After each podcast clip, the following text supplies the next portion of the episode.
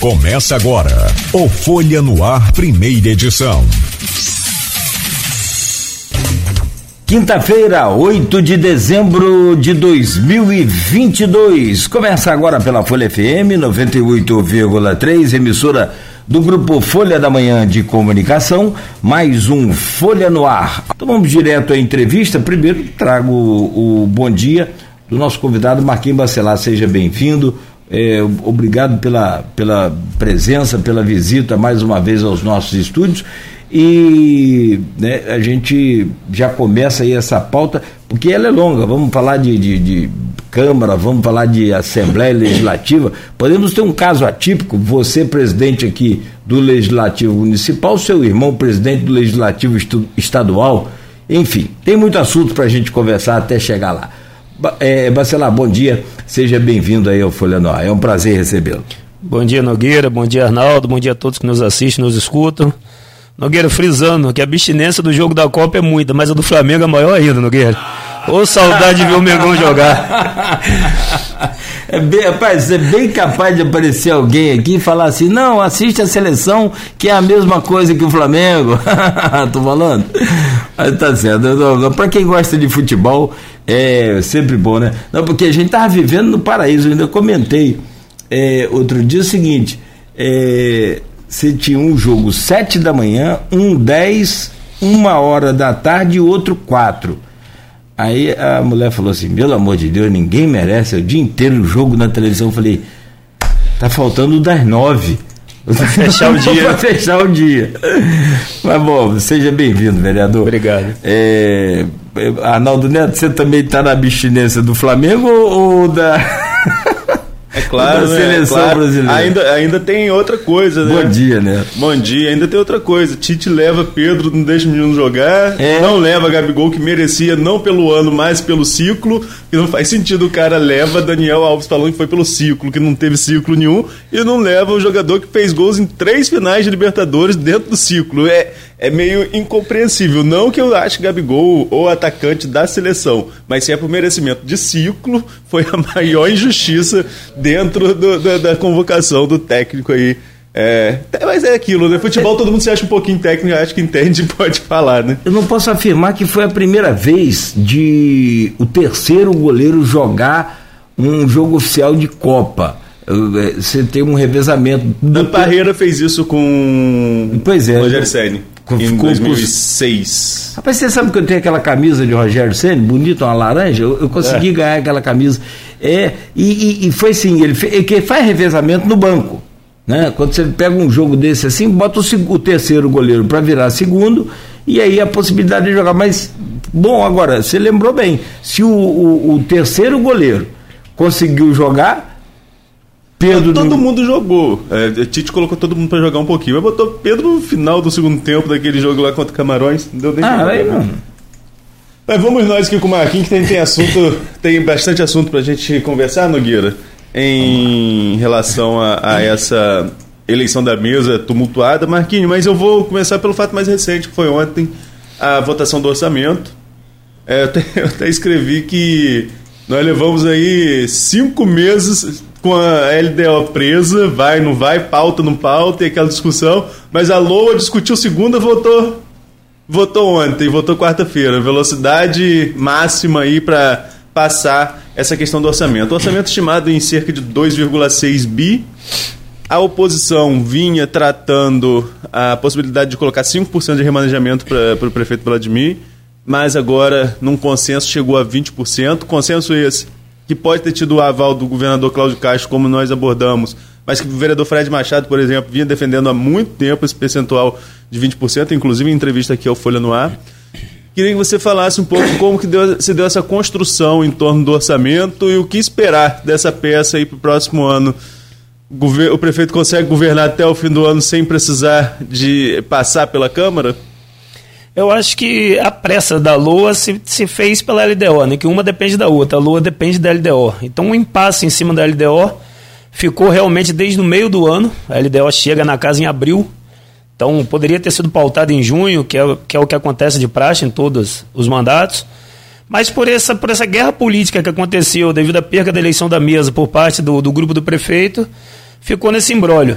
A gente realmente se desencadeou naquela primeira eleição da mesa, onde nós saímos vitoriosos, e dali foi muita coisa mudando. E a gente buscando sempre o respeito pela maioria da Câmara. Acho que o plenário é soberano e a maioria decide o caminho que a Câmara tem que tomar e assim o prefeito.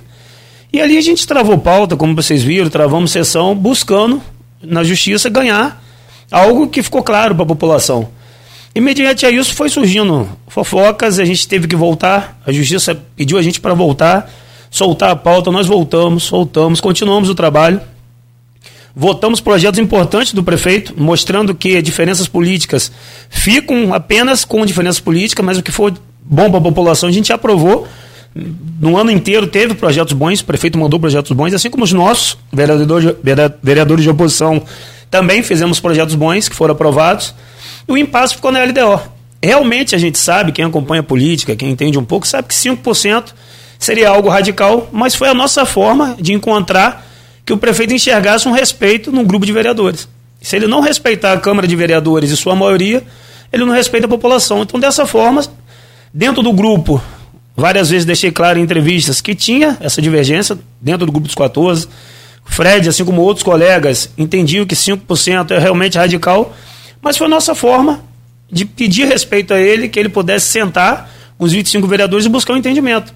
Porque não pode ter uma tratativa diferente com, do, com 11 vereadores e outra com 14.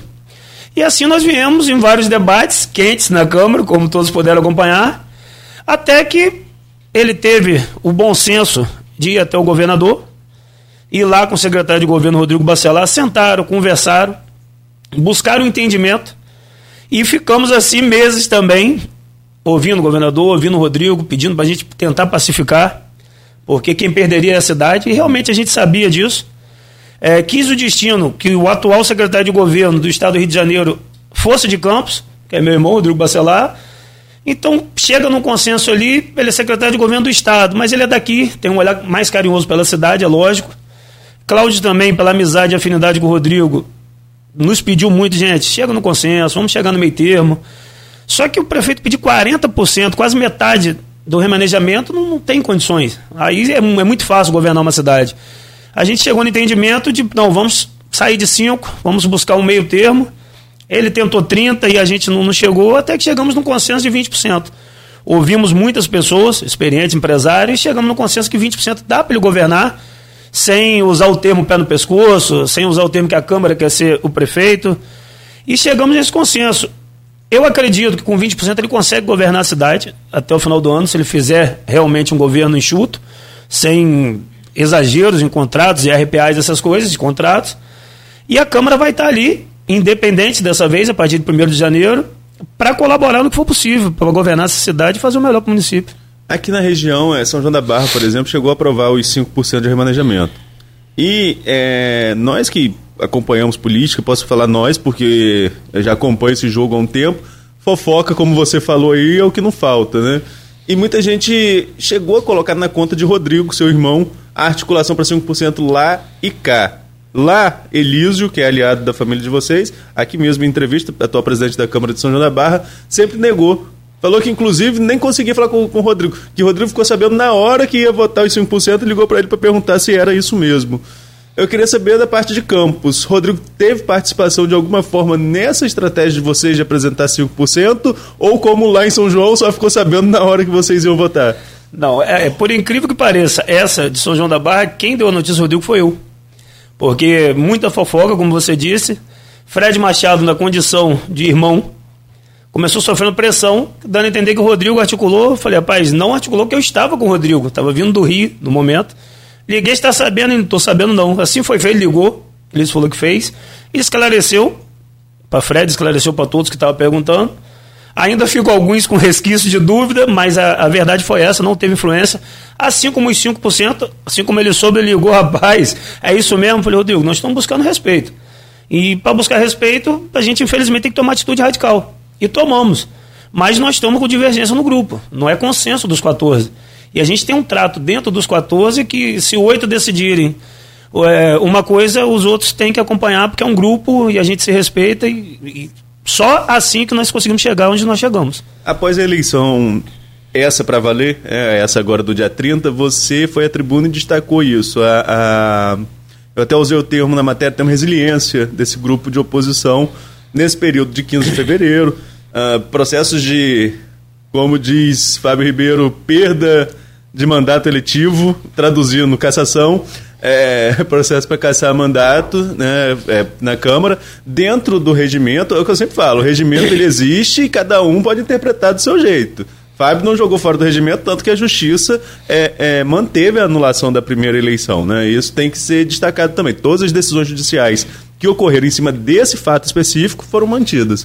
Mas já da cassação, houve uma perda pela interpretação da mesa, porque a mesa entendia que a própria mesa podia decidir pela cassação do mandato e o Tribunal de Justiça disse que não, que isso era uma decisão que caberia ao plenário da casa. Mas, enfim, é, em relação a todo esse período conturbado, Marquinhos, você também foi à tribuna e falou, além da resiliência, falou, ah, porque tentaram cooptar, tentavam, a gente tinha conversa que estava puxando um, que estava puxando dois. Conta um pouquinho pra gente como que foi essa experiência, o que que vocês tanto ouviam, e nem tudo chegava pra gente não, mas o que que vocês tanto ouviam, e o que de concreto tem? Alguém também chegou pra você, sei que a gente não vai revelar tudo aqui, mas alguém chegou pra você e falou que teve esse assédio direto assim? Não, como eu digo, bastidor da política tem muita fofoca. Mas realmente o que a gente passou do dia 15 até hoje foi algo que eu não vi na política. Lógico, sou novo na política, mas algo que eu nunca vi na Câmara de Vereadores, acompanhando meu pai, acompanhando outros mandatos de outros colegas lá. Esse grupo dos 14, como eu destaquei na plenária, eu nunca vi igual.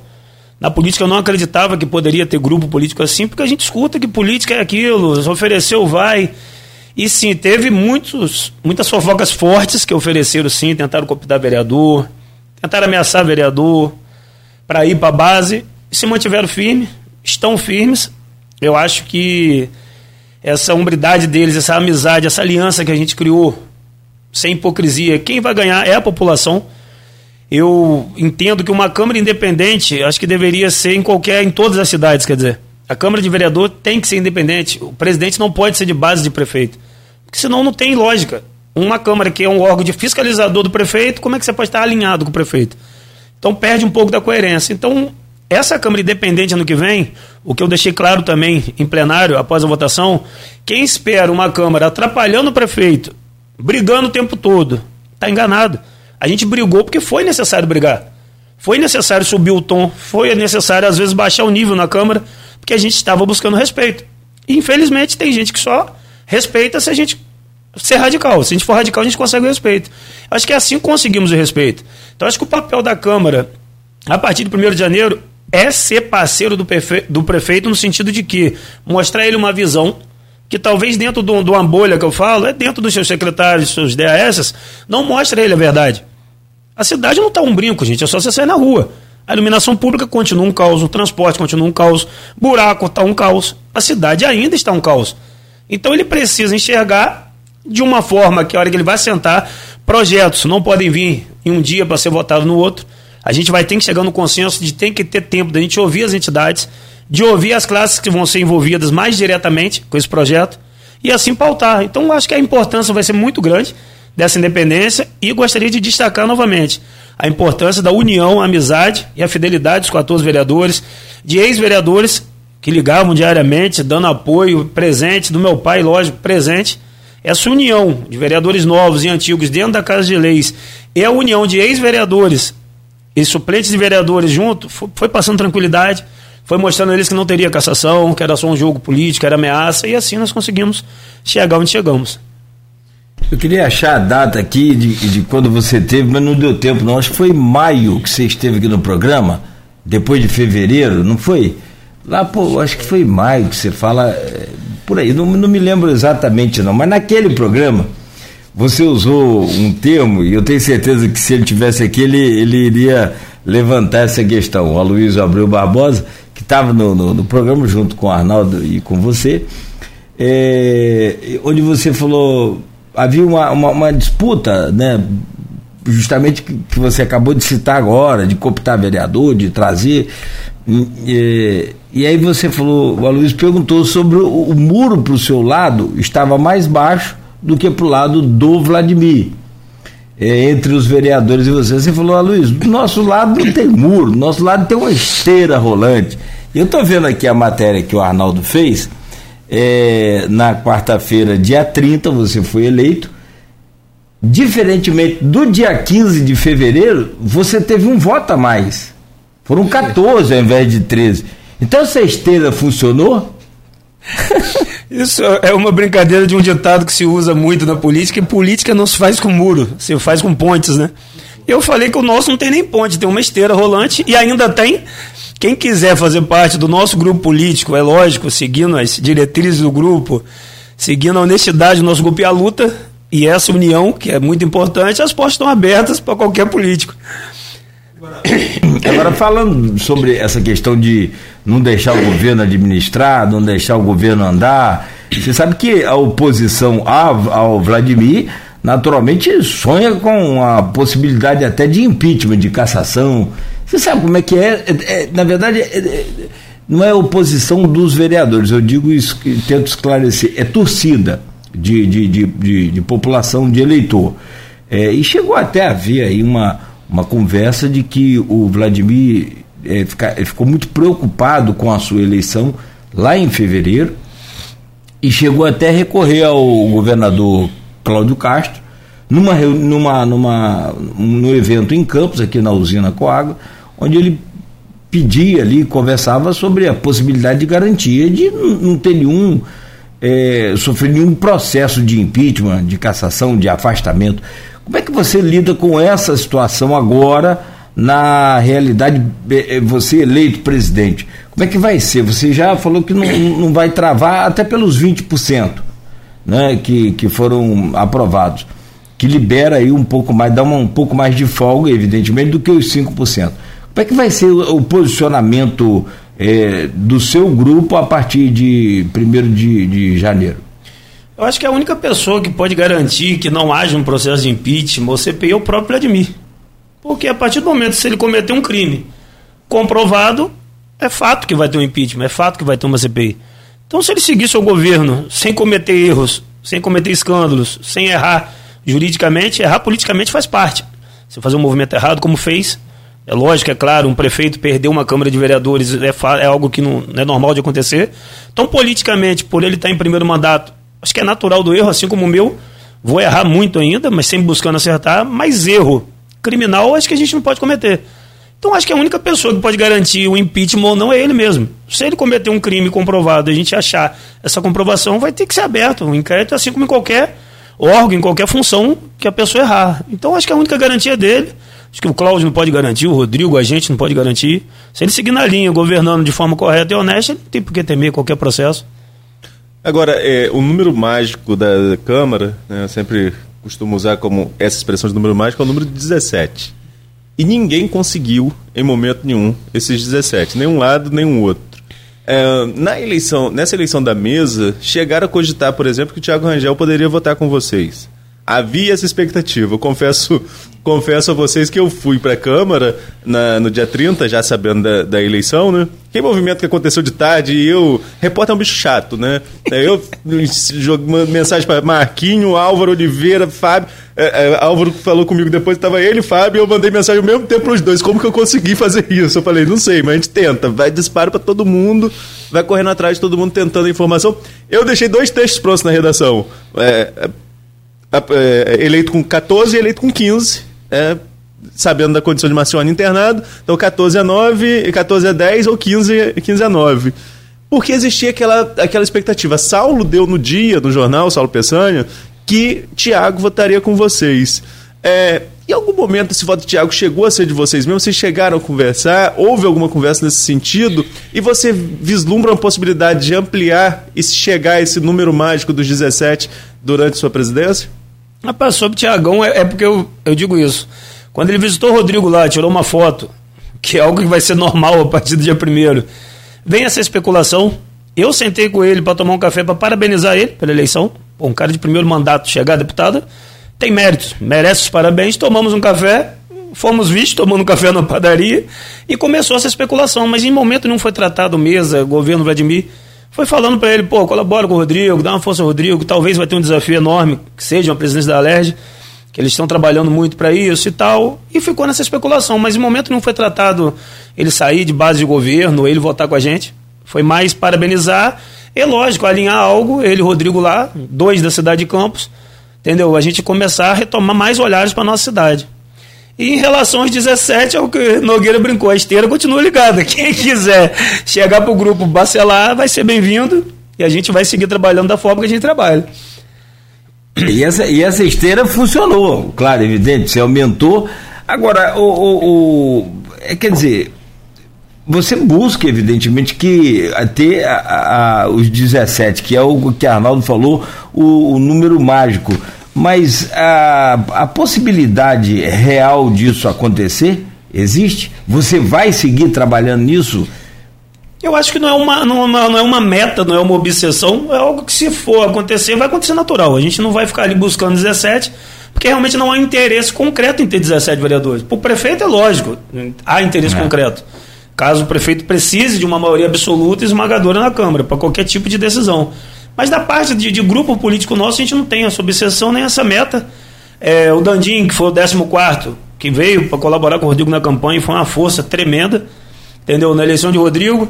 É uma figuraça. A gente brincava, a gente brinca nos corredores, sai da escuridão, vem para luz. E brincamos muito com isso e veio, soma com a gente, importante, é um pai, uma figura importantíssima na política, nos trouxe muita experiência também ao grupo. E os demais, se quiser, como eu brinquei, as portas estão abertas, a gente está ali para colaborar. A gente não tem. Quem, quem acompanha a política sabe que o nosso grupo não é de perseguir, de pisar, de maltratar, a gente é de, de dividir grupo, a gente mantém a unidade de todo mundo, tratando todo mundo igual, de forma igualitária dentro do grupo. E isso acho que é o sucesso do nosso grupo. A gente fala grupo Bacelar, a gente brinca, família, sinônimo de luta de papai. E como você frisou a possibilidade de ter um presidente da Câmara de Campos e o irmão presidente da LERJ Acho que é, o Coroa fica em êxtase, porque o sonho dele tentou uma cadeira na LES, não conseguiu numa eleição em que o próprio garotinho prejudicou as articulações da política.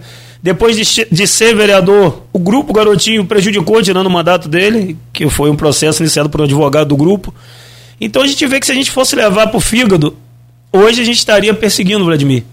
Então é o que o Rodrigo sempre trata: política é momento, e se a gente for levar para a alma tudo que fizeram com a gente, a gente não consegue fazer política de verdade. A gente vai ficar só um perseguindo o outro. Então a gente tem que chegar nesse consenso de. Eu falei para o Rodrigo, rapaz, a gente vai ter divergência política sempre, porque a forma nossa de fazer política é diferente do grupo político do prefeito. Só que divergência política não é jogar fora da bola, como tentaram na cassação. Entendeu? Não é jogar fora da bola tentando fazer uma maldade, uma perseguição. Vamos divergir, vamos debater, mas buscando sempre o melhor para o seu grupo, seus ideais para a população. Marquinhos, foi um ano extremamente conturbado na Câmara, né? E teve eleição no meio, nós vamos falar sobre eleição no, no próximo bloco. Eu queria voltar a falar sobre os 17, não sobre conseguir ou não 17. Porque eu falo que 17 é um número mágico, Nogueira.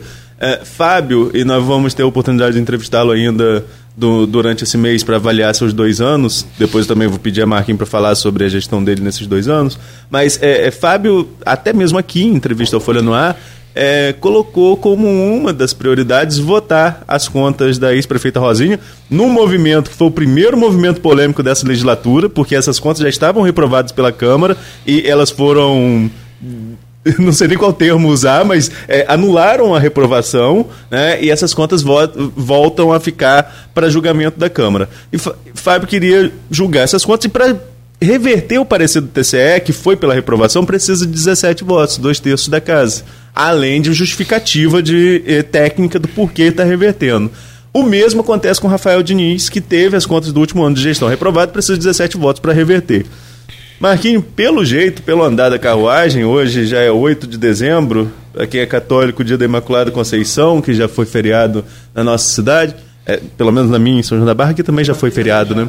É, não é mais. Enfim, hoje é 8 de dezembro, orçamento já está votado. Semana que vem, se o Brasil passar, terça-feira não tem sessão, e tomara que passe.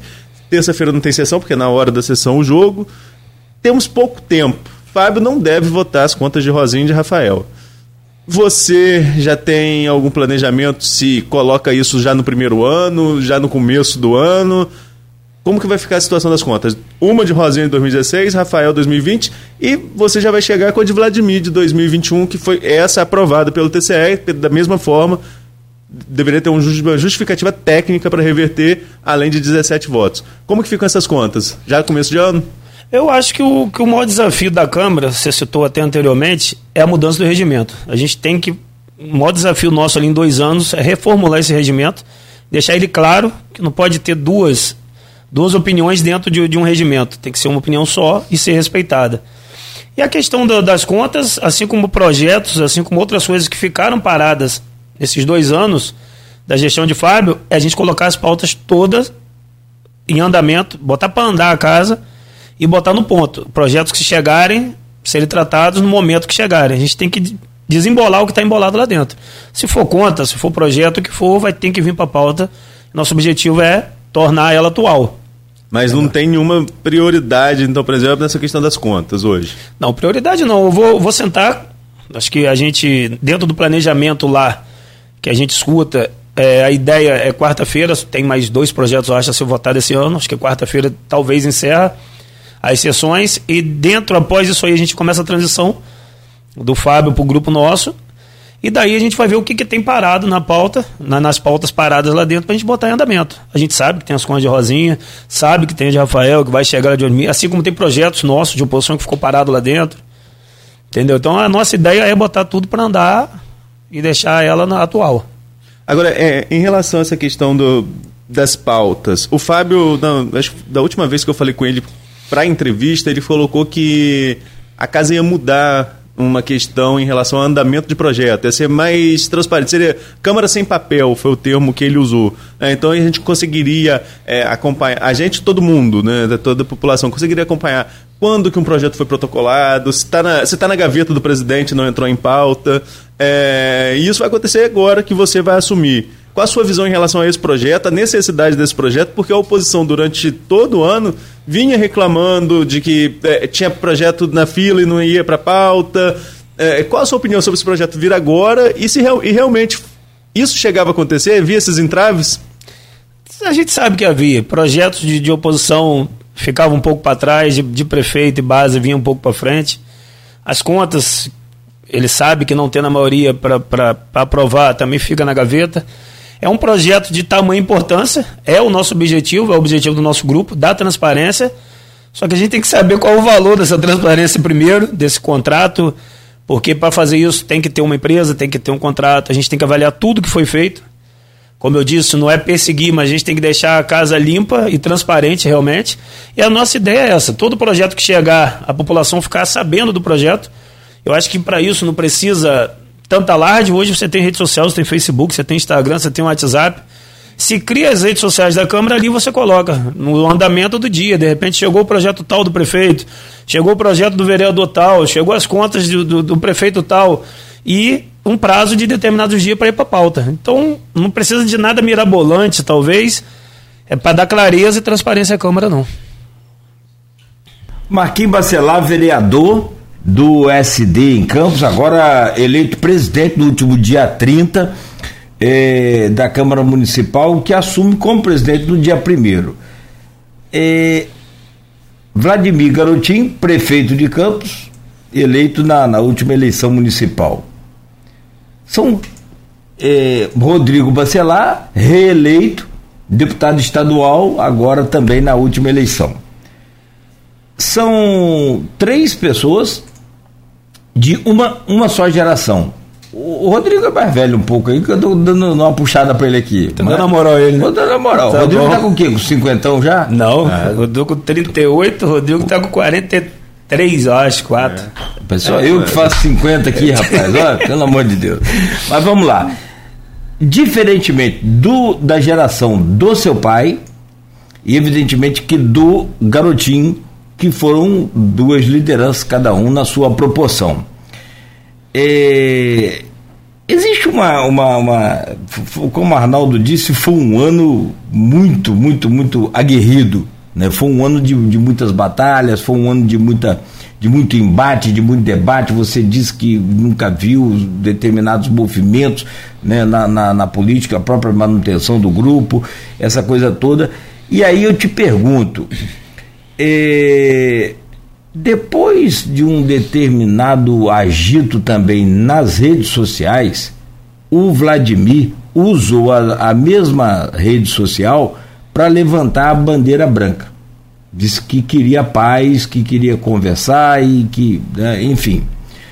É, me parece, eu, isso é uma impressão minha, eu posso estar completamente errado e você vai aí me corrige. Que agora há pouco você mesmo falou que se essa coisa do passado fosse levado para o fígado, a gente estaria se atrela, é, é, degladiando, degladiando muito, né, é, por, por poucas coisas até hoje. O que eu quero distinguir é assim: a geração passada, seu pai garotinho, interferem na possibilidade de uma bandeira branca nessa geração de agora ou não tem nada a ver? Porque, por exemplo, o garoto, seu pai não, mas ou, pelo menos eu não vejo, o garotinho, sempre que pode, ele dá as beliscadas dele lá nas redes sociais dele, né, no seu grupo. E aí fica meio que é tipo assim, Vladimir levanta a bandeira de, de paz, mas o pai vai lá e dá uma, uma uma ripada nas redes. E como é que fica essa coisa de gerações implicando uma na outra, ou não tem isso? Eu acho que hoje interferência é, da parte do meu pai, lógico, não puxando sardinha para dentro de casa, mas a interferência dele é boa. Diversas vezes ele falou é, para não ser tão radical com o prefeito. Primeiro mandato, de repente ele teria uma linha diferente do pai. E lá no começo do mandato eu acreditava muito nisso. Me decepcionei logo no Decepcionei também que não esperava flores, não, mas vi que seria algo muito próximo do pai. Mas depois vi que ele foi amadurecendo. A gente falou até em bastidor, a gente amadurece, eu acho, embaixo de pancada, ou no amor, na dor. Acho que na dor ele foi amadurecendo. Essa brincadeira da bandeira de paz, logo em seguida ele mandou a gente para a Ucrânia, foi, uma, foi também na rede social, no, na reunião dele. E a gente vai vendo que no calor a gente vai falando, assim como eu falei na Câmara, várias coisas. E como eu disse, a gente foi levar para o fígado mo momentos políticos diferentes, a gente não consegue trabalhar, a gente não consegue fazer porque a gente foi eleito. Então, o papai e garotinho tiveram seus momentos, foi um embate também muito grande. Da parte de papai, aquela franqueza de sindicalista, aquela papo direto. E de garotinho, aquele papo de bastidor mais, mais sujo. Hoje, como eu falo para os colegas e as pessoas convivem comigo, eu realmente, não falando da família de ninguém mal, mas é, é triste você ver um dos caras que foi um dos maiores políticos da cidade de Campos, chegar onde o garotinho chegou. O cara que está atacando hoje o próprio filho em rede social, no meio de uma eleição, uma filha dele disputando uma eleição, um filho apoiando candidatos, e ele ataca o próprio filho, aí vai. Hoje só vive de ataque, de ofensas, sem credibilidade na política. Um lado fala que quer ser vereador, no outro está abraçado com o governador. Então é triste você ver isso, na figura política, não estou falando de família de prefeito, falando na figura política garotinho. Para mim é triste você ver um político da nossa cidade, que pelo menos da minha geração foi o que mais teve destaque, chegar onde chegou. E eu acho que essa, esse afastamento, pelo menos da minha forma distante de ver, de garotinho de para Vladimir, acho que pós-eleição a gente não vê mais aquele laço de, de união dos dois, de convergir na mesma coisa, acho que está fazendo bem o prefeito. Essa independência está fazendo bem o prefeito. Entendeu? Eu acho que ele está conseguindo enxergar. Prova disso ele entender que ele perdeu uma eleição, que ele fez um movimento errado na Câmara, ou ele, ou Fábio, que foi o presidente, mas a gente sabe que é o prefeito que interfere muito, já que o presidente é da base dele. Eu acho que ele entender que perdeu, dá um passo atrás, para talvez recomeçar seu governo de uma forma mais correta, mais justa, procurar o governador, sentar com o Rodrigo e entender que divergências políticas vão haver sempre. O que não pode haver é um atrasar o outro e quem paga é a população. Então acredito que o amadurecimento, tanto da minha parte ali como primeiro mandato, como a dele, como a de Rodrigo já em segundo mandato, a gente está ali para amadurecer todo dia, acho que é o objetivo de todo mundo. Acho que esse afastamento do pai está fazendo bem a ele. Marquinhos, a gente está conversando hoje aqui num clima muito mais tranquilo em relação a vocês, de grupos políticos, né?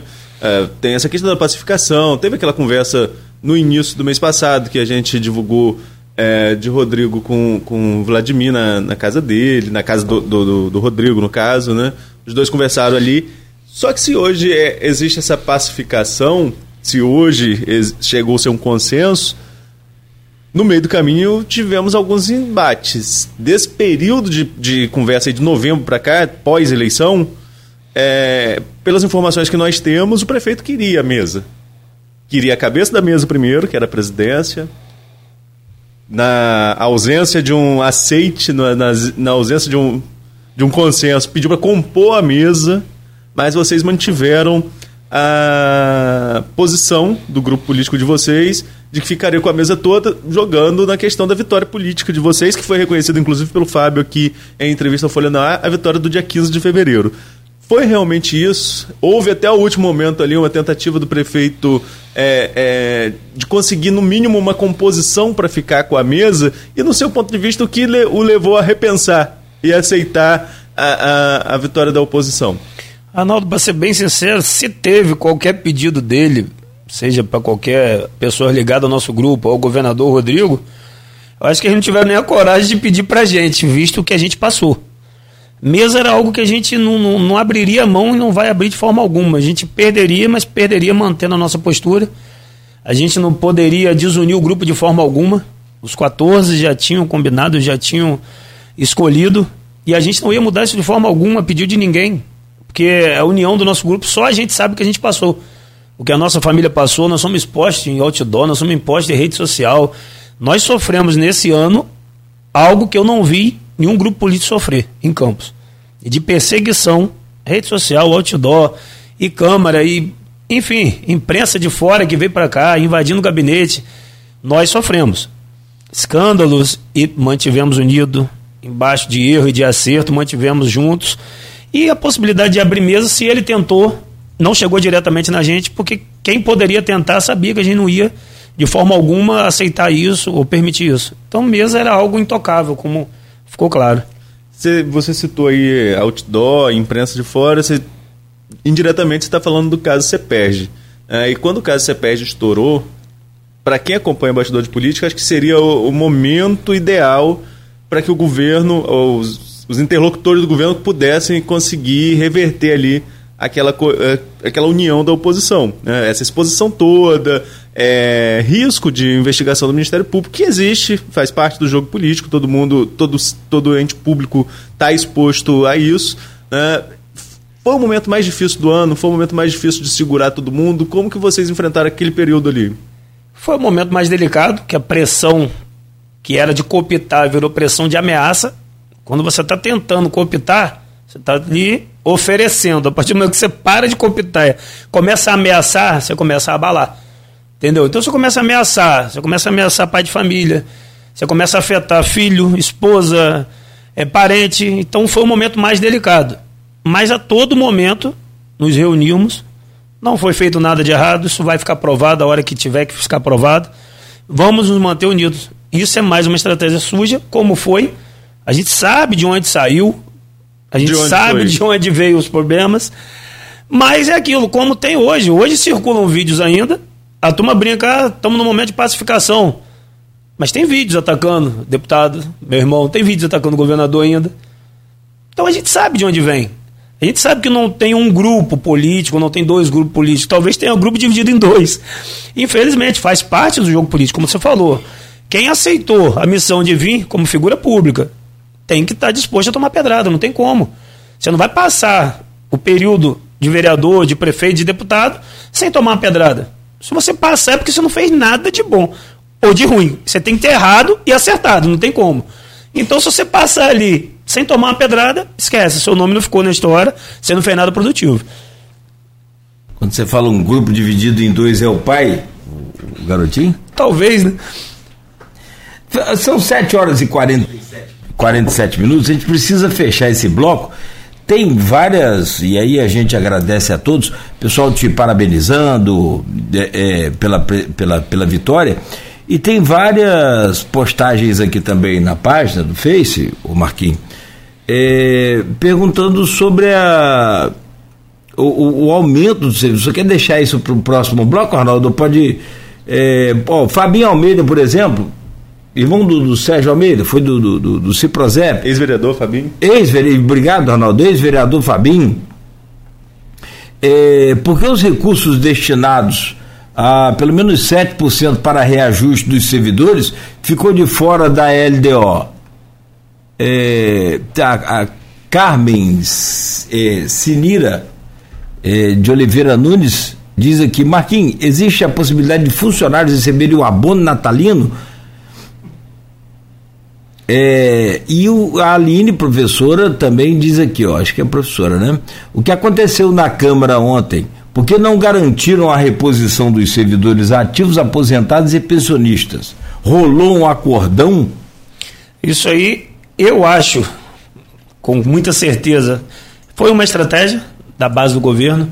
Eu pude falar isso ontem, esclarecer a insatisfação dos servidores lá. Ficou claro e nítido, a gente sabia que ia ter isso na audiência pública de segunda, se eu não me engano, eu já tinha, falei com o secretário na frente dele, falei, vocês estão adiando, enganando e iludindo os servidores. O Resende. Se vocês não têm condições de dar o reajuste, avisasse no começo do ano. Ah, não avisa na campanha para não perder voto. Beleza, já fez, já ganhou a eleição. Mas avisasse após. Fez o estudo de impacto, senta com o Simprosep, com os sindicatos, gente. A realidade é, a gente não tem condições de dar aumento. E essa realidade não é desse ano. Ele falou isso na Câmara. A realidade é, talvez até o final do mandato. Então, como é que você ilude o servidor o ano inteiro dizendo, não, nós vamos buscar um caminho, vamos buscar uma solução, onde não tem solução? A solução do abono, do bônus, aí sim tem solução. As pessoas que eu pude conversar para estudar, para entender um pouco, falou: se hoje tem dinheiro dos royalties, amanhã não pode ter. Então ele não pode fazer uma previsão de gasto de algo que ele pode não ter. Concordo. Mas se hoje tem, dá o que tem. Ah, não dá para dar o reajuste, mas dá o bônus. Se você consegue dar um bônus de mil, de dois mil, dá esse ano. Ano que vem tem para dar? Não, não tem, não dá. No outro ano tem, dá de novo. Então essa foi o questionamento, foi o questionamento para o secretário. Aí eles botam a lua para votar, a gente faz uma emenda. Se a gente faz uma emenda pedindo reajuste, ela é inconstitucional. Vai parar na comissão, onde o presidente é Fábio, a base do governo é era a maioria, as comissões são formadas, a maioria por vereadores da base do governo essa emenda não ia para plenário. Aí a gente faz o quê? A única solução? Vamos travar a LOA. Não vamos aprovar a LOA. Aí passa 0% para o ano que vem. A cidade acaba, gente. É um caos. Então a gente foi colocado contra a parede, mais uma vez, não foi a primeira vez. Outros projetos também que a gente tentou emendar alguma coisa que poderia melhorar para a população, a gente não consegue passar. Isso que a população e os servidores no geral têm que entender. Vereador não tem poder de dar aumento a servidor.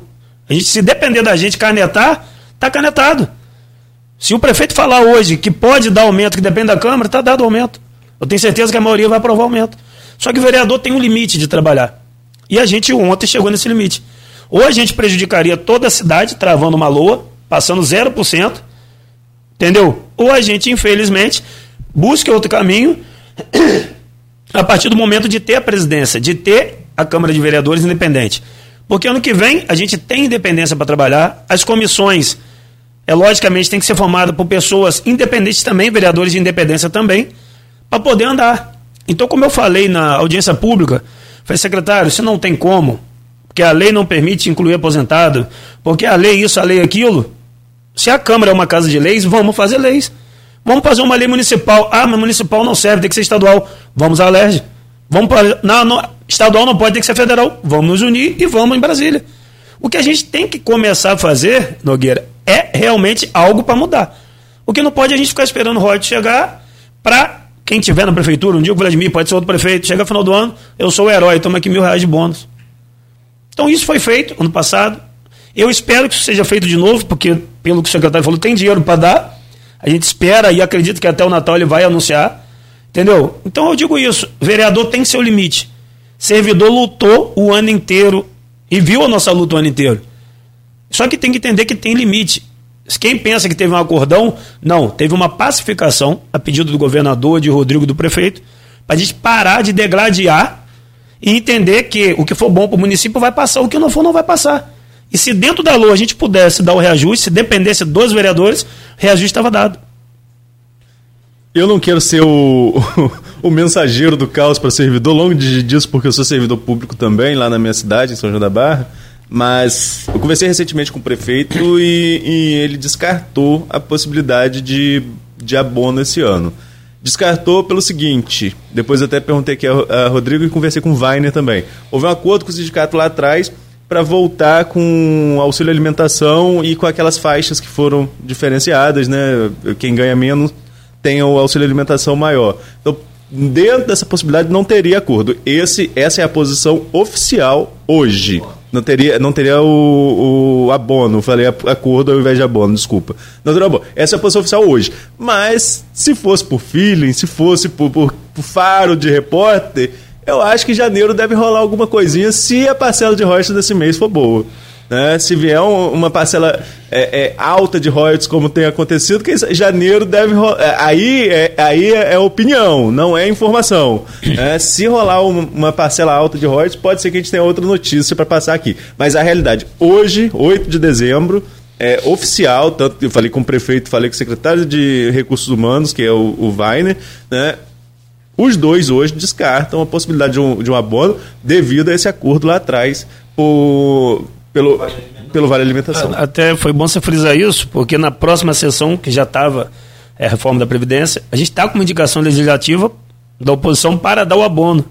Então o prefeito vai ter que aceitar ou não e talvez dizer por que não aceitou a indicação. Porque dentro do que o secretário mostrou para a gente lá, há dinheiro.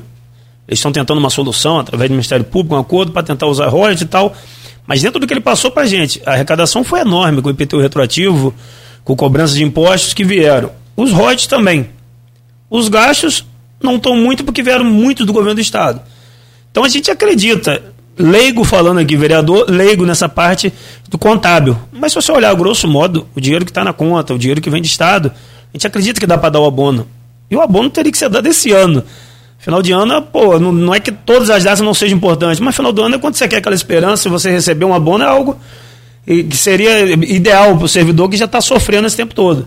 Acho que se ele puder dar esse ano e aceitar essa indicação legislativa nossa, dos 14, mais que os 25, se quiser assinar, é algo que seria benéfico para o servidor, que apanhou, vem apanhando há tantos anos, e não ano que vem. Vamos dar esse ano logo e resolver ano que vem, se der, a gente começa outro trabalho para dar outro. É aquela coisa, dinheiro é sempre bom ter para receber, seja esse ano ou ano que vem. Mas, até politicamente, até politicamente falando, aí o impacto é maior esse ano, o efeito, se é que tem algum sobre o servidor, é, é maior esse ano, porque até a Aline está colocando aqui, a professora. É, bônus não contempla os aposentados e pensionistas. É, é, trabalhem a, a possibilidade, você vai ter essa indicação essa semana que vem, ela está sugerindo aqui, ó, trabalha a possibilidade de um 14 quarto salário. Mas não sei a legalidade disso também. É bom, é bom completar essa ideia aí. Mas é uma discutir. ideia. Nós vamos estar reunidos amanhã na parte da manhã, os vereadores de oposição, até para afinar melhor essa indicação. Boa. Aqui, me dá licença para a gente fazer um rápido intervalo? Claro. Só para tomar aí um. renovar o café e a gente volta. É, virando um pouco a chave também para a eleição lá do seu irmão, né, o Rodrigo, e continuando com essa. É, é um programa ao vivo, né? Então a gente tem sempre né, é, esse, esse retorno aí ao, ao assunto do momento, que é a sua, a sua vitória e a manutenção desse grupo de 14. Ou, né, quem sabe, como você disse, com a esteira ligada, né, aumentando esse grupo aí. Recebendo a visita do Marquinhos Bacelar, vereador, é, agora eleito presidente da Câmara de Campos para o biênio 2023-2024. Isso. Né? Isso aí. E voltamos nesse bloco, Arnaldo, eu peço a você a gentileza de abri-lo. Marquinho, eu vou começar falando sobre eleição. Vamos falar um pouquinho sobre 2000 e... sobre 2022, mas sobre a eleição que nós tivemos no meio do ano. É, no meio do ano não, né? Agora em outubro. A votação expressiva de Bruno, estava tentando abrir aqui o resultado, não, não vou lembrar, não, não, deu tempo, mas a expressiva votação de Bruno em Campos mostrou uma força do prefeito Vladimir dentro da cidade ao conseguir que seu aliado tivesse uma votação tão expressiva. 42. Né? 42? É. Obrigado, Nogueira. 42. Arredondando assim, é, é, mais de 42 mil. Mais do que Rodrigo, que teve 26, 27 por aí no número de votos aqui na cidade. No, no, estado, Rodrigo teve 98 mil. Pensei que o Rodrigo ia passar dos 100, se não fosse candidaturas novas como Carla Machado, Thiago Rangel, certamente passaria do, do, dos 100 mil votos, que mostra a força de como o Rodrigo cresceu politicamente no estado do Rio de Janeiro. É, qual a sua avaliação desse resultado de Campos? É realmente fruto de uma avaliação ao prefeito? É o peso da máquina que também faz diferença em qualquer eleição? Como você avalia as urnas de 2022 nessa eleição estadual, mas que envolveram forças que têm reflexo para 2024? Só para no ponto que passou do abono natalino, a vantagem de ter um grupo de vereador ativo que acorda cedo, já me mandaram aqui, ó. Realmente os aposentados, pensionistas e conselheiros tutelares também estão incluídos nesse pedido nosso, nessa indicação do abono natalino. Mas falando da eleição de, de 22, Arnaldo, eu acho que é uma mistura de, de tudo aí. Eu acho que o Vladimir, até pelo apoio do governo do estado, do Cláudio Castro e do Rodrigo Bacelar em trazer melhorias para a nossa cidade, ele colhe os frutos juntos, lógico que é o prefeito, que foi lá pedir, que fez sua parte de cobrar, de buscar recursos. Parte também da postura do Bruno, que é uma figura que não, não tem embate, não tem polêmica com ninguém, o jeitão dele fácil de lidar, você acaba não tendo muita rejeição. E o poder da máquina é algo que não, é, não tem como discutir o poder da máquina. Acho que quando você tem uma prefeitura na mão, que a gente chama de máquina, com seus funcionários, seus DS, seus RPA, isso pesa numa eleição. Mas eu acredito que essa aceitação do prefeito na rua se passa muito por isso, pelos investimentos que veio, lógico, mais do Estado do que do município, pela condição financeira do município. E essa aceitação, tanto de Rodrigo quanto do Bruno, se passou por isso aí. Tá? Acho que passa muito pelo, pela busca do prefeito, dos vereadores ao Estado, que numa situação boa está podendo ajudar a nossa cidade muito, com vários projetos, várias coisas boas. E a aceitação de rua se passa por isso, eu acredito. E a sua avaliação do governo Vladimir? A minha avaliação do governo Vladimir, eu falei até agora há pouco, começou para mim muito ruim, começou muito imaturo, que já era esperado, talvez, muito dependente do, do, do, do seu pai ali, ou do seu grupo, do grupo político que, antigo que acompanhava seu pai. Vários erros vieram acontecendo. Os principais erros culminou onde chegou dele perder a mesa, aquele aumento de imposto, ele perdeu o vereador, e, e, o fato de ir destratando o vereador, jogando o vereador fora e o vereador vindo para oposição, se tornando independente, foi atrapalhando o governo dele. Acho que ele foi vendo, acho que ele errou muito e percebeu onde errou e está tentando talvez começar a acertar. Assim espero que seja o começo de uma tentativa de acerto, de um amadurecimento. Hoje, como eu falei até com o Nogueira antes, eu acho que ele amadureceu mais na dor do que no amor. Acho que muita pancada que ele levou também de movimento errado que ele fez. E eu espero realmente aqui, repito, se a gente tiver que brigar, nós vamos continuar brigando até o final do mandato. Não tenha dúvida. Mas eu espero que ele tenha entendido realmente a importância da Câmara, entendeu? A importância dos vereadores e respeitar as decisões que já foram tomadas e erradas e acertadas. E daqui para frente a gente ter uma tratativa de respeito entre uma Câmara e uma Prefeitura para a população colher os frutos. A gente falando de eleição, tem também a eleição de Castro, que foi. É, é uma questão atípica, né? Porque apesar da rivalidade local dos grupos de vocês, do, do grupo do Garotinho, do, do Vladimir Garotinho e do, do Rodrigo Bacelar, todo mundo estava apoiando Castro. Se a gente pegar no âmbito regional também, é, só a prefeita Carla Capucci não declarou apoio a, a, ao Castro, mas ainda assim ficou, se manteve neutra, não declarou apoio ao Freixo, que era o principal opositor e foi uma votação extremamente expressiva pró-Castro aqui no norte, sobretudo aqui no norte noroeste fluminense. É, devido a essa proximidade com o Castro que o Rodrigo tem, né, considerado braço direito do governador, é, qual a sua expectativa desse novo mandato Castro em questão de investimento para a cidade? Eu tenho uma expectativa muito boa. Eu acho realmente que, lógico, aqui na cidade, no interior, por tudo que ele fez pela gente e vai fazer, tenho certeza, ele colheu os frutos. Mas se você for analisar o que aconteceu para presidente, realmente foi uma surpresa ligar no primeiro turno. Porque aliado de, de, de, Bolsonaro, e Bolsonaro ter essa derrota que teve por Lula.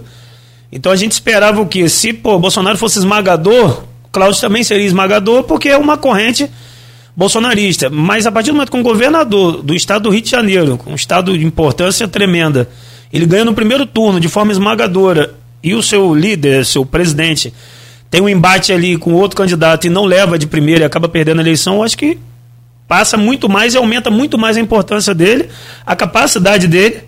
É, tenho o prazer de conhecer ele, de ter uma amizade com ele através do meu irmão. Realmente é uma figura fácil de lidar, uma figura agradável, não, não é arrogante. Então, muito passa por isso. Acho que a partir do momento que você trata quem está no seu dia a dia bem, aquilo ali é uma corrente que você passa para pessoas que estão distantes. A partir do momento que você trata mal quem está ao seu lado, você vai tratar mal quem está lá na ponta da corda.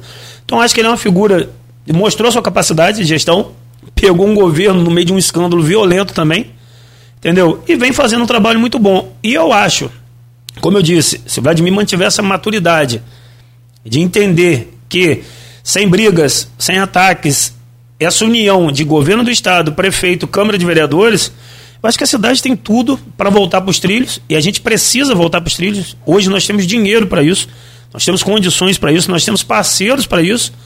Então acho que está na hora de Campos voltar.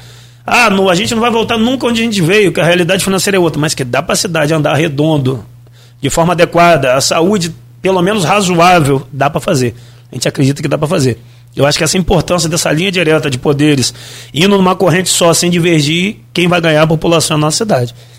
Para a gente que acompanha a política, uma puxa a outra, 22 puxa 24. É, essa vitória, como eu coloquei, expressiva do, do Bruno na cidade, projeta Vladimir uma reeleição naturalmente, que já o seria, mas coloca em uma posição muito mais confortável após essa vitória do, do, do Bruno. É, ser o candidato desde 2014, quando ele tem a primeira briga pública com o pai, porque ele queria ser candidato. É essa história que todo mundo já conhece, quem acompanha a política, né? Enfim. É...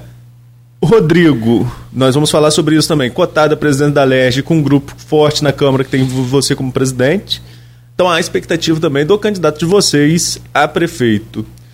Como que você vê hoje um cenário, a gente sabe que política é nuvem, muda a todo momento, já dizia Magalhães Pinto, mas hoje, como que você vislumbra já o cenário se arrumando para 2014? O grupo político de vocês tem nome pré-definido? Tem alguém para trabalhar? Eu acho que, que a reeleição de qualquer prefeito é, é, algo que seria natural, né? Porque você, a gente brinca, você enfrentar uma máquina é algo muito difícil. E como a gente viu, o governo Rafael passou zero royalties e veio numa infelizmente, numa decadência financeira. Então, hoje, Vladimir chegando, a gente brinca que o mínimo que ele fizer vai ser melhor que o governo passado, não por capacidade administrativa, longe de me compará-los, mas financeira. Então, eu acho que Vladimir, com a máquina e andando redondo, como a gente entende e tem a expectativa de andar, uma reeleição dele se torna mais favorável. Ele sai na frente de qualquer outro candidato. O nosso grupo, de outra vez, no, no mandato, no, na eleição passada para prefeito, nós lançamos um candidato em cima da hora, realmente, porque a gente entendeu que precisaria de um candidato. Essa eleição, a próxima, a gente não tem ainda, a gente não trocou ideia, a gente não planejou nada a esse âmbito. A gente, lógico, tem um grupo de vereadores, tem um grupo de ex-vereadores, tem um grupo de suplentes que fazem parte do nosso grupo. E o nosso primeiro objetivo é manter essa unidade, é fortalecer todos eles, desde os vereadores de mandato, aos suplentes, aos ex-vereadores que quiserem concorrer ao cargo de vereador e para prefeito a gente ainda tem que analisar muito, como você falou, muda muito rápido e tem muito tempo até lá. Caio Viana pode se afirmar que faz parte do seu grupo? Caio Viana, a gente mais uma vez apoiou ele nessa eleição, como já havíamos apoiado Sim. ele para prefeito. Apoiamos essa, infelizmente ficou como suplente, a gente até espera que talvez num possível acordo, provável, jogo é. das cadeiras aí ele assuma o mandato. O que para ele seria de importância tremenda. Você ter uma experiência, um mandato para ele ser testado realmente. Eu acho que o que faltou, talvez a população por estar saturada, as novidades que vieram não atenderam as expectativas. Então, Caio para mim é um cara que até eu queria ver ele com mandato, até para testá-lo, para ver realmente a importância dele, a capacidade dele. Se ele conseguir isso, ele se torna uma peça também muito mais importante no tabuleiro da política, que vem com uma bagagem maior, se ele vier disputar uma eleição para prefeito. Mas fazer parte do grupo, a gente entende que em determinadas eleições a gente se une. Mas fazer parte do grupo até que não, porque o nosso grupo é mais fechado. Como a gente falou, a gente não tem. A gente tem um grupo de vereadores muito fechado, de ex-vereadores suplentes, e a gente não tem, é, é, almeja nada de ah, prefeito ainda, a gente não tem esse, esse trato. Mas é um amigo, é um parceiro do grupo, e que sabe que se precisar do grupo e a gente estiver disponível dentro dos acordos políticos ajudá-lo, vamos ajudá-lo novamente. E vice-versa, acho que se a gente também precisar dele, eu acho que ele vai estar disposto a ajudar. E o futuro a Deus pertence. É, é fato que uma, a, o grupo de vocês participando da eleição não deixou o prefeito ser eleito e o, o, o, ganhar, qualquer um ganhar no primeiro turno. Isso é fato. Né? É, tanto foi o Vladimir, que teve mais votos no primeiro turno, mas levou para o segundo e Foi talvez, o segundo apertado. Também. E o segundo ah. apertado, que até a gente é, comenta aqui que se tem mais uma semana poderia ser revertida essa situação. Dá para fazer uma analogia, inclusive, entre a eleição do Vladimir e do Caio e a do Bolsonaro e do Lula. Do Lula. É, mas, é, mas e, e, se a gente pegar a, a, a, questão é a mesma. A popularidade alta e a rejeição, Rejeição alta. alta. Então, no primeiro turno, chega quase. Como o Lula chegou lá com quase 48 e pouco, né? É. Mas no segundo, a rejeição pesa pro grupo É. do Lula, pro, pro candidato Lula, como pro O garotinho. problema, o problema da comparação com o presidente é que eu não sei onde ia parar os cofres públicos federais se tem mais uma semana de campanha. Rapaz, o- a coisa vai ficar Mas, e essa eleição aí do, do Vladimir com o Caio, acho que muitos teve também a liberdade de Rodrigo de não apoiar nenhum nem outro, deixar os vereadores, e acabou que a maioria dos vereadores eleitos no grupo de Rodrigo foi para Vladimir. Entendeu? Eu acho que talvez ali, não diminuindo a importância de ambos, mas talvez se a gente ali mantivesse o bloco unido, escolhido um candidato, poderia talvez fazer uma diferença maior. Exemplo, se o Rodrigo fechasse com o Caio, se tivesse algum tipo de conversa, e os vereadores eleitos no nosso grupo fossem apoiar Caio, talvez a gente poderia fazer uma diferença na eleição. Mas a liberdade que o Rodrigo deu, como dá de costume, cada um escolheu o seu caminho. Acabou a maioria escolhendo por apoiá-lo, Vladimir. Então, aí a minha pergunta é. Qual a influência da- e a importância do seu grupo, até na, na- na interferência do primeiro turno e do segundo também, como você acabou de falar? Eh, o, no- o nome não sai naturalmente do seu grupo, então, desse grupo que está aí, e não pode ser que seja naturalmente eh, da sua família? Porque é o seguinte, se você falou que seu pai tá, tá, tá muito feliz que pode ter, vo- você como presidente já é aqui do Legislativo, e pode ter seu irmão presidente do, do, do Legislativo Estadual. Estaria feliz com um pai quando tem dois filhos jogando no ataque do Fluminense. né? Eu levo pancada, mas eu também dou a primeira. Mas aí não sairia você, seu irmão, não seria... Não é de, de- A gente não tem essa conversa, a gente não tem nem esse planejamento de, de prefeitura, de Rodrigo prefeito, de eu prefeito. Eu acho que não tinha nem no meu planejamento ser vereador, ainda mais presidente da Câmara, foi algo que foi acontecendo dia após dia. Eleição para vereador foi algo definido, acho que há 30 dias da eleição, que teria que trocar o nome do meu pai por mim. A eleição da mesa foi trocada no dia da, da, da votação, lá do dia 15.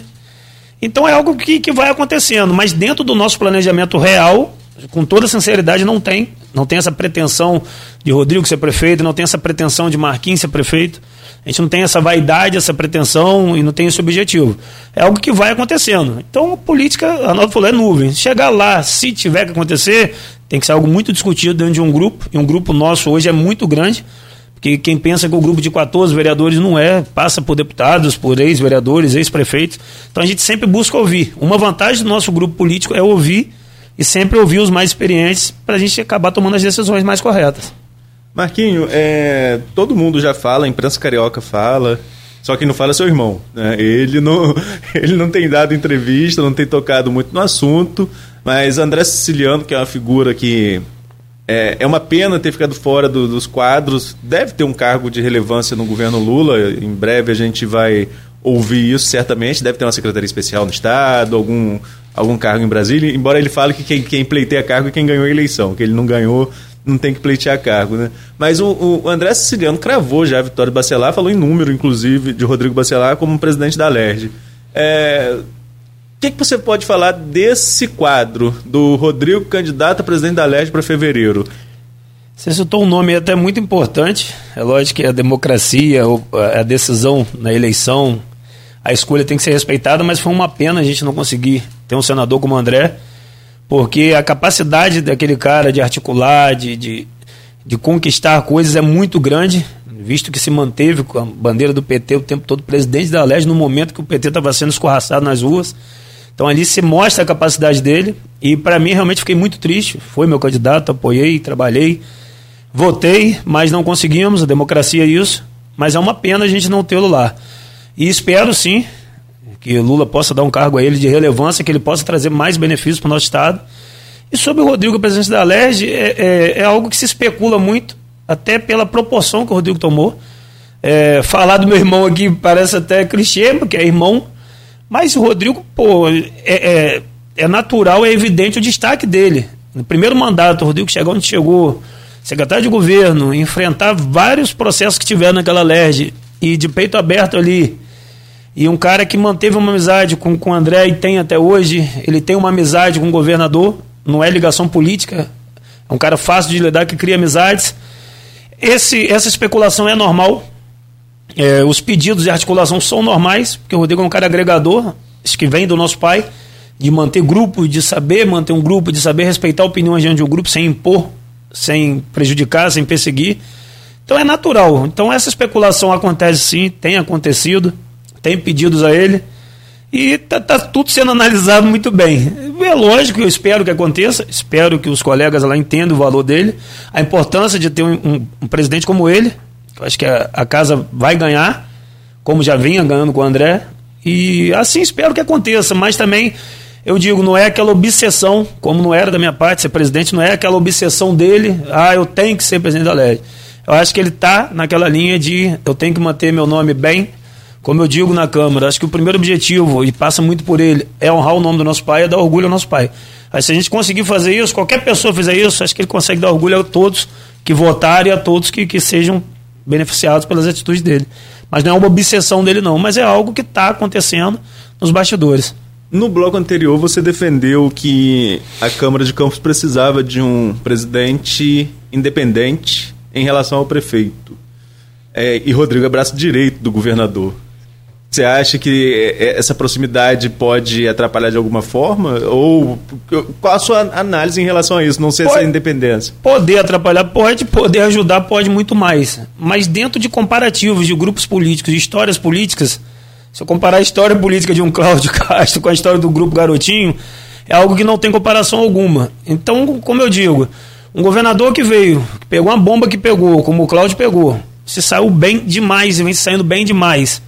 Então é o cara que não precisa ter aquela rédea curta, não precisa ter alguém vigiando. A partir do momento que ele começar a errar, é natural que ele vai ser cobrado. Em primeiro lugar, dos seus braços direitos, das pessoas próximas a ele, que ele dá essa liberdade de cobrança, diferente talvez de outros grupos políticos, que quando o cara fala é opinião e tem que ser aceita. Então passa muito por isso. Se a gente tivesse na prefeitura um grupo político que não tivesse escândalos, que não tivesse corrupções envolvidas dentro desse grupo, seria uma tratativa talvez diferente de dar confiança para ele seguir o trabalho. Tudo pode acontecer. Se o Vladimir passar no seu mandato agora, sem escândalos de corrupção, sem escândalos que possam prejudicar a imagem do seu grupo, e vier para uma reeleição e mostrar que fez um bom mandato, foi reeleito bem, sem problemas, próximo presidente pode ser alinhado, que aí você tem credibilidade para trabalhar. Agora, quando você tem, infelizmente, um grupo político com a quantidade de, de crimes que eles cometeram ali, a gente tem que estar tá muito bem vigiado, com a rédea muito curtinha, senão acaba acontecendo de novo. Voltando do estadual para o municipal, é, Fábio Ribeiro, presidente. Eu vou ter a oportunidade de, de marcar com ele nas próximas semanas, né, para a gente estar tá conversando aqui. E, obviamente, o que você falar, eu vou questioná-lo em cima disso. Mas é, qual a sua avaliação da presidência do Fábio nesse período conturbado que começa, porque todo mundo lembra desse ano, mas é o que eu falei, começa na segunda sessão ordinária, lá em fevereiro, com a anulação da reprovação das contas da Rosinha, teve aquela questão do Código Tributário, aquela sessão que varou madrugada, e esse ano, da eleição da mesa até, de uma eleição da mesa até a outra, cheio de polêmicas, mas mesmo assim, Fábio, no, no, jeitinho dele lá, vai conseguindo conversar com vocês, passou pauta, conseguiu passar pautas importantes para a prefeitura. Qual a sua análise do, do Fábio, da presidência e do Fábio presidente? Nogueira, se eu falar mal dele agora, vai falar de mim depois, né? Com certeza. Né? Tem direito a, como é que é? é tréplica, vou criar tréplica depois. É. Não, mas Fábio, cara, é, ficou claro para toda a população que a interferência do grupo político do prefeito nele era algo evidente. Eu sou suspeito de falar aqui, se eu tiver errado, ele vai poder falar. Eu acho que ele não tinha opinião própria no começo do, do mandato dele. Aquilo de anular as contas de Rosinha não pode sair de um presidente da Câmara. Você não pode desrespeitar os ex-vereadores que passaram ali. É uma decisão deles, exclusiva deles, o mandato era deles, o momento era deles. Então ali você via que não era algo de um presidente da Câmara. A importância de um presidente da Câmara de respeitar os atuais e quem passou ali, a Casa de Leis. Então a gente via muita interferência do grupo político. E passa muito pelo que eu falei. A divisão do grupo político, talvez, do prefeito, tem ajudado muito, não só a prefeitura, como até o mandato de Fábio. A gente enfrentou, realmente, ano passado, eu fui o único que não votei nele para presidente, lá no, no, em janeiro, no começo do mandato. Até porque a turma, pô, Maguinho, vota. Eu falei, rapaz, não vou votar porque eu não conheço Fábio. Realmente eu não conheço. Eu acho até muito equivocado essa forma de votar. Eu falei isso aqui da outra vez. Como é que eu escolho meu presidente no primeiro dia de mandato se eu não conheço ele? Acho que a gente deveria, pelo menos uns dois meses de trabalho, convivência para a gente saber, não, acho que fulano vai me representar melhor. Mas é algo que tenha que mudar futuramente dentro do regimento ali. Mas acho que ele errou muito, muito pela influência e pressão do grupo político. E a última delas foi até o metade desse ano de cassação. Eu acho que quando ali teve o rompimento na eleição que passou, talvez tenha o rompimento do pai com o filho, é o que os corredores dizem. Aí eu acho que o próprio prefeito respirou, falou assim: acho que vou fazer do meu jeito e vou ver o que eu vou fazer agora. E isso interfere em Fábio. Tem um momento, eu não me, não, não, me lembro, não vou me lembrar o mês exato, em que ele parou de cortar nossa fala, em que ele para de dar projetos nosso começa a pautar com mais facilidade. Ele mesmo falou, gente, eu vou começar a melhorar o andamento dessa casa. falei, comece porque já passou, nós perdemos um ano e meio sendo pisado. E ali realmente veio melhorando. Não é que apaga tudo que passou. O que ele fez para trás foi uma tragédia, é fato. Entendeu? Você caçar vereador, você pô, perder uma reeleição como presidente, base de governo, teve erros grandes ali, isso ninguém vai apagar. Vai ficar marcado para ele e para os vereadores atuais. Mas em determinado momento ali teve uma mudança de chave. Eu enxergando distante, não, não, não sou do grupo deles, longe disso, nem quero ser, mas enxergando mesmo distante, eu acho que essa divergência de pai para filho, entre o prefeito e o pai dele, fez com que a cidade começasse a voltar a trabalhar sem polêmica, o prefeito entender que ele tem um poder hoje que seu pai já teve, mas hoje a caneta é dele, a responsabilidade é dele. Eu acho que tudo que meu pai, exemplo, como vereador, fez de bom, eu tenho que repetir o que ele errou. Não é possível que eu vou repetir o eu. Eu estou aqui para evoluir, para amadurecer. Então a gente vem trabalhando para isso. Eu acho que o prefeito entendendo isso acaba influenciando em Fábio. Fábio realmente fez uma administração muito ruim no presidente da Câmara, em um ano e meio.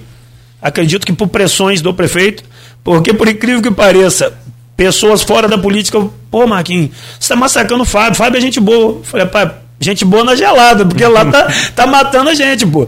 Aí o cara, não, mas é gente boa. Eu falei, beleza, um dia eu vou ter oportunidade de conhecer ele fora política. Mas dentro da política está decepcionando e está prejudicando o trabalho nosso. Então acho que nesse final de mandato dele, acho que ele começou a perceber, talvez com menos interferência, e começou a respeitar mais os colegas ali dentro.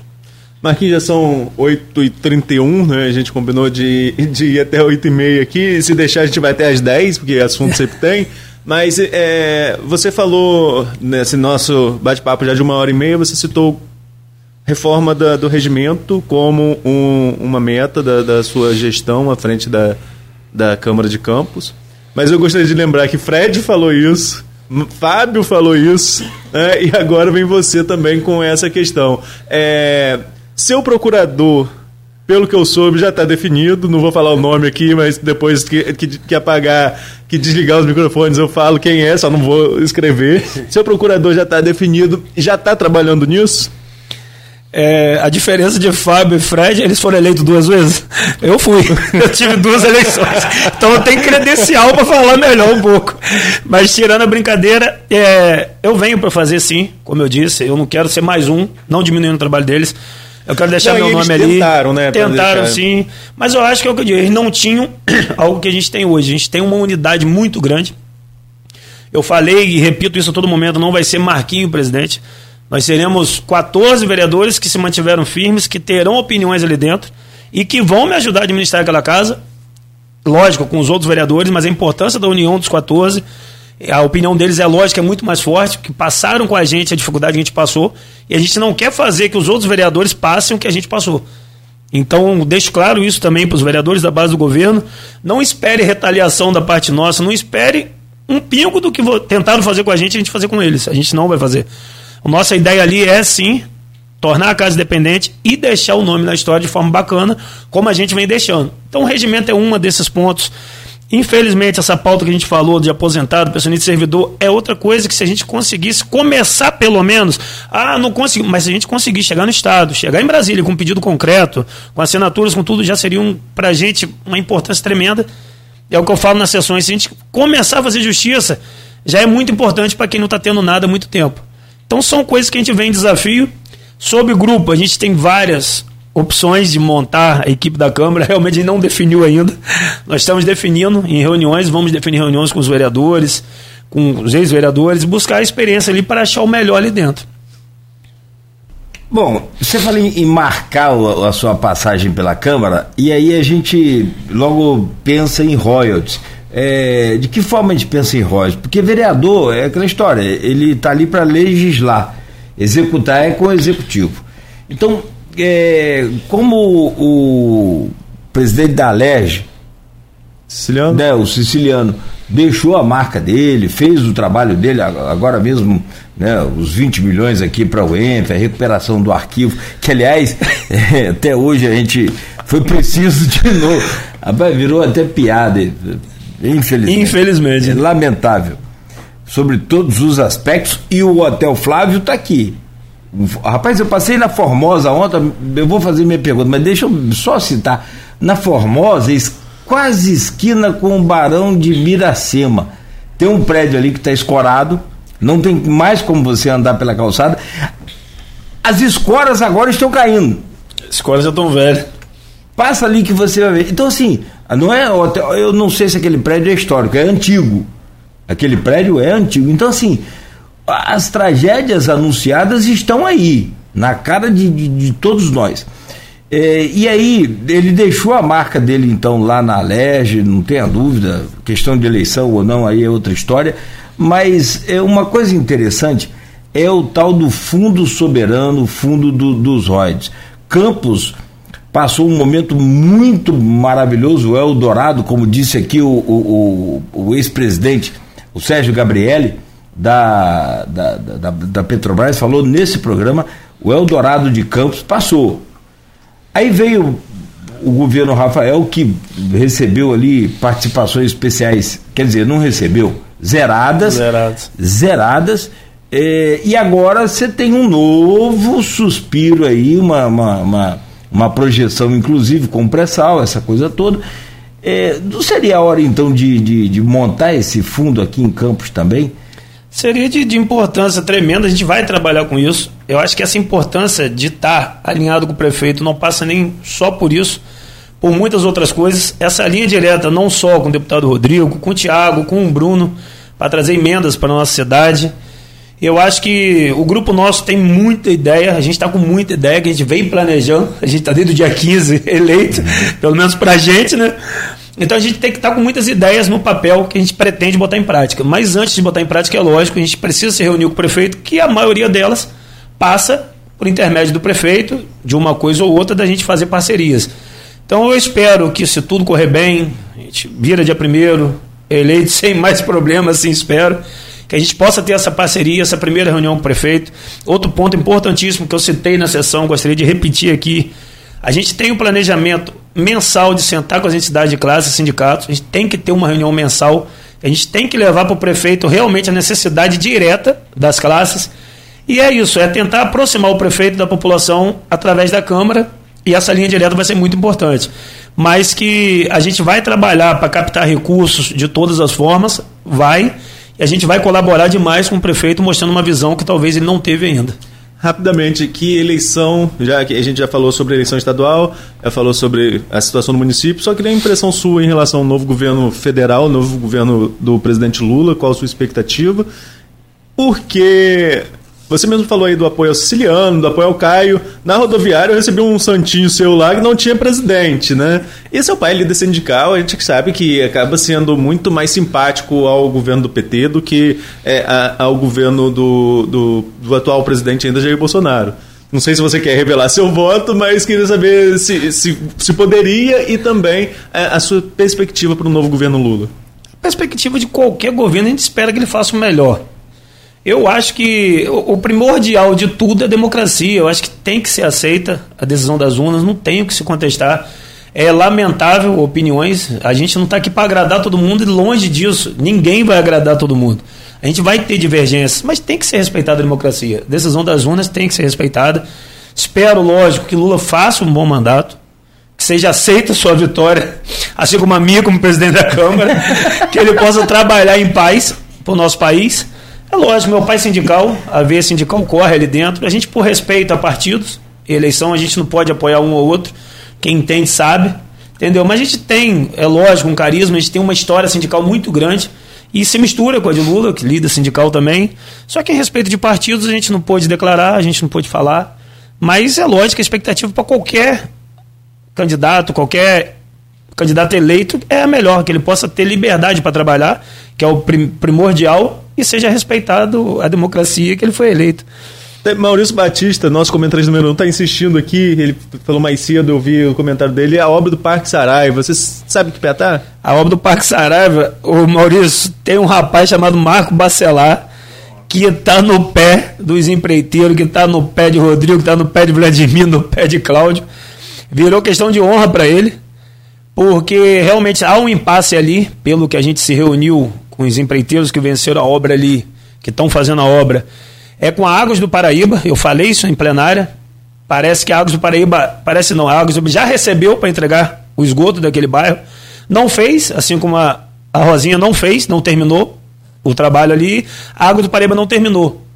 E a empresa que ganhou, ganhou para terminar o bairro e não o esgoto. O esgoto é da Águas do Paraíba. A Águas do Paraíba tem que ir lá fazer o esgoto para a empresa botar o asfalto. A empresa não pode botar um asfalto sem um esgoto, que estão jogando tudo na rede fluvial. Então tá nesse impasse. Nós estamos buscando até uma reunião com a Águas do Paraíba, com os empresários que ganharam lá, os empreiteiros, para chegar no consenso. Porque não pode. Nós vamos chegar verão, chegou o período de chuva já. Quem já viu como é que tá lá, acabou. Voltou o caos da lama. O povo não consegue. E, repito, minha forma de enxergar, eu sou muito prático. A linguagem minha é muito popular para enxergar as coisas. Um negócio fácil de resolver. Parece que já passa a tubulação de esgoto embaixo, só falta ligar nas casas. Ligou, asfaltou, fez uma estação de tratamento lá atrás, que já foi iniciada também, encerra aquela obra. Então hoje fica no empecilho entre Águas do Paraíba e os empreiteiros. Então, esse empecilho, a população sofre, a cobrança em cima dos políticos aumenta. Então está na hora da Água do Paraíba fazer seu papel. A obra da Água do Paraíba, infelizmente, com 98% de rejeição da população, seu serviço prestado. Está na hora de fazer seu papel vai ali, termina aquela rede de esgoto, deixa os empreiteiros que alegam faltar isso, terminar a obra, para a gente saber de quem é a culpa realmente do que está faltando ali dentro. Mas pode ter certeza que eu acho que o primeiro que está lutando mais por isso é papai, que está indo lá, está ligando todo dia, punhando, e a gente está tentando se reunir com a Água do Paraíba para achar uma solução ali, porque realmente está um caos. Agora que, só para a gente terminar, Nogueira, é Várias vezes que eu fui à Câmara, quase que eu te peguei essa camisa hoje com a camisa rosa, o pessoal da oposição ficava reclamando. Ei, vem entrevistar a gente, vem de rosa. Mas Marquinhos Bacelar, no dia que foi eleito presidente, meteu uma gravata rosa, então a camisa rosa tá liberada agora lá na, na tá Câmara. liberada, acabou. Essa fase rosa acabou, não tem mais demarcação, não. Tá liberada. A gente fica bem de rosa, não. Não esquece isso. Pô, boa. Bom, é, tem tanta pergunta. Você tem a questão de CPI, de Água do Paraíba, a sua hora já deu. Só uma coisa. Com relação à questão de, de, de presidência, eleição, você não, não, revela o voto, mas você pode revelar o seu pensamento com, com, com relação a essa questão desses manifestos que estão acontecendo ainda. É, houve aquele momento mais complicado de, de interdição das rodovias, também você pode falar. E os que estão acontecendo ainda na expectativa de um é, não é golpe, é, um, é uma intervenção, né? Golpe. É um golpe, é. Seria um, um, um, golpe. Seria um golpe do estilo Pedro Castillo, lá do Peru. Eu acho. É, é, eu, como meu pai vem de sindicato, acho que qualquer manifestação é aceitável, desde que não prejudique a população ou qualquer outra classe. Se manifestar, mostrar sua opinião, se unir para fazer isso é aceitável. O que realmente é lamentável é você fechar rodovias, é você acabar prejudicando outras pessoas. Então, manifestação pode ter. O que eu acho que tem que ser respeitado a todo momento é a democracia, é a vontade popular, é a vontade da maioria em qualquer âmbito. Se foi eleito por maioria, acho que tem que ser aceito. Se a urna eletrônica é fraudável ou não é, que anule todas as eleições que foram feitas com urna eletrônica. Isso é, é inadmissível. Isso está comprovado, como eu pude ver algumas matérias, que não há como manipular urna eletrônica a gente não tem mais o que fazer. A gente tem que aceitar. Quem perdeu, aceite o resultado das urnas e bola para frente. Vamos reagrupar. O grupo do ex-presidente se reagrupe, se reorganize e venha concorrer de novo na próxima. Daqui a quatro é anos o que faz tem parte. de novo, é verdade. Ah. Sua eleição foi urna eletrônica, não? não, de presidente. Foi pior ainda, foi na cara de todo mundo. Aqui, forte abraço. Tomara que, que essa paz aí siga, né, Arnaldo, para ano que vem, né? E para o seu mandato, claro. Mas pra sobretudo, cidade. é, sobretudo para a cidade. Muito obrigado. Faz o favor lá de dar um abraço no seu pai. Gosto muito do carinho que ele trata a gente sempre. onde vejo também procuro dar um, dar um abraço. Da época pude cobrir lá um pouco a Câmara lá, aquele tempo, né? É, que hoje a gente é, conta como passagem é, mais. É, é, não é como piada, mas assim, a gente ri do que passou, mas foram momentos tensos também, Tenso. né? Tensos, complicado. Forte abraço dele lá. E para você também, muito obrigado e boa sorte lá no seu mandato. Obrigado. Obrigado, Nogueira. Obrigado, Arnaldo. Obrigado a todo mundo aí que está assistindo, colaborando com a gente aí. É um prazer mais uma vez estar aqui. Vamos voltar mais vezes. E se alguém falar mal de mim, me dá direito de resposta, que eu venho logo no outro dia. Você vai estar com o Fábio lá. Olha lá aí. Arnaldo. Marquinhos, muito obrigado pela entrevista. Conversamos sobre bastante assuntos aqui. Como eu falei, tem pauta para ir até mais tarde, mas combinamos o horário, já até estouramos. Agradeço a sua compreensão também. Tá certo então. Forte abraço. A você de casa, muito obrigado também pelo carinho, pela audiência.